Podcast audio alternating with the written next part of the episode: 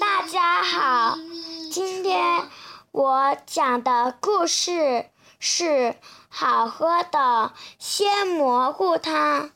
兔子妈妈刚大病了一场，胃口差极了，什么也不想吃，这可急坏了小兔子豆豆。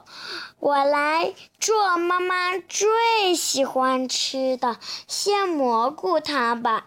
豆豆想，说干就干。豆豆把鲜蘑菇切成片。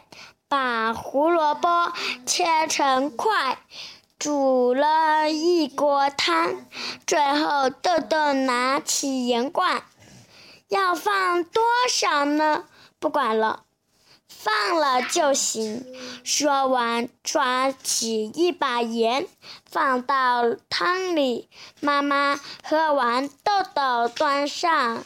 来的鲜蘑菇，他咂了咂水，说：“味道真好。”豆豆也为自己剩了一碗，哇，好咸！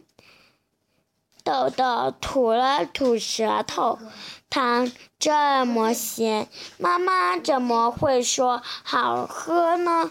你知道原因吗？谢谢大家。